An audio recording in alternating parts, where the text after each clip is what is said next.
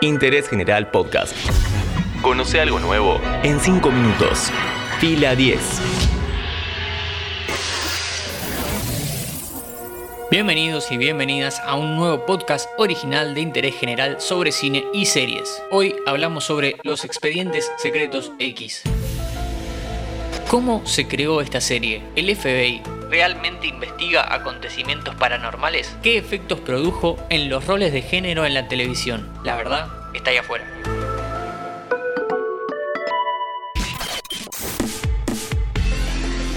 El 10 de septiembre de 1993 llegó a la pantalla chica de X-Files, una serie de capítulos autoconclusivos pensada por Chris Carter. En cierto sentido, su popularidad estaba garantizada ya que en 1991 Carter leyó un sondeo que indicaba que en los últimos años 3.700.000 ciudadanos norteamericanos aseguraban haber sido abducidos por alienígenas. Al productor se le prendió la lamparita de inmediato. Había un público cautivo al que le urgía ver estas historias con ese disparador arranca una historia de 11 temporadas, 2 películas y 141 nominaciones a premios de 24 agencias distintas. La trama central cuenta las aventuras de dos agentes del FBI, Mulder y Scully. Él es un investigador interpretado por David Duchovny. Está fascinado por los sucesos paranormales. Ella, interpretada por Gillian Anderson, es una doctora forense completamente escéptica. Con el tiempo, esta pareja despareja se une para destapar una conspiración del gobierno de su país, el cual intenta ocultar las evidencias de vida alienígena. Datos. Como dijimos, en la serie Mulder es el creyente y Scully es la escéptica, pero en la vida real es al revés. Antes de seguir, ¿se ocupa el FBI de casos paranormales en la realidad? No.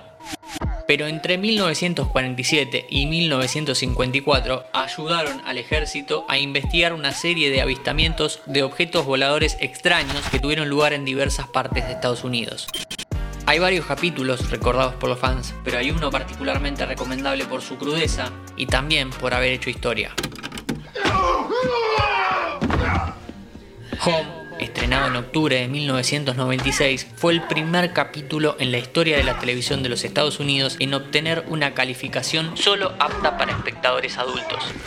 En este episodio se investiga el asesinato de un bebé en Pensilvania y los protagonistas se enteran que el niño tenía múltiples deformidades en su cuerpo y eso lo lleva a sospechar de una peculiar familia de esa zona cuyos integrantes también tenían malformaciones de distintos tipos. Finalmente descubren que ese clan escondía una larga saga de incestos y violencia de todo tipo.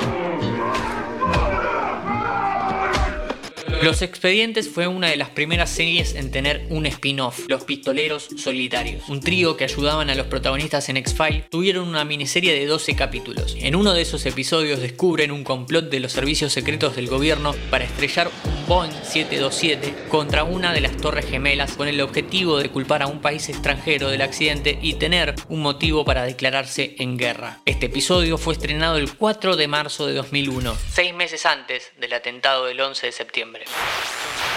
Les traigo amor. ¿Nos trae amor? No lo dejen escapar. ¡Acábenlo! Hay muchos datos y curiosidades alrededor de X-File pero uno se destaca sobre el resto. La mayor contribución al mundo es el efecto Scully. Cientos de mujeres queriendo ser científicas. X-File es una idea de 1991 y por ese entonces el modelo de mujer en televisión era Pamela Anderson. Los primeros bocetos de Scully iban para ese lado, una mujer alta, rubia y de apariencia hegemónica. Pero Gillian Anderson convenció en su casting y se convirtió en una anomalía en la caja boba. Se vestía con ropa holgada, era extremadamente inteligente, era científica y un un dato no menor, tenía una vida propia que nada tenía que ver con conquistar a un hombre. Para graficarlo, según una encuesta, el 63% de las mujeres que hoy se dedican a la ciencia y que tenían alrededor de 12 años cuando se estrenó Los Expedientes X aseguran que lo más probable es que no estuviesen donde están si no hubiera existido Dana Scully. Innovadora y revolucionaria en su época, hoy en Interés General hablamos sobre los expedientes secretos X. Interés General Podcast. Encontrarnos en Spotify, en Instagram y en interésgeneral.com.ar.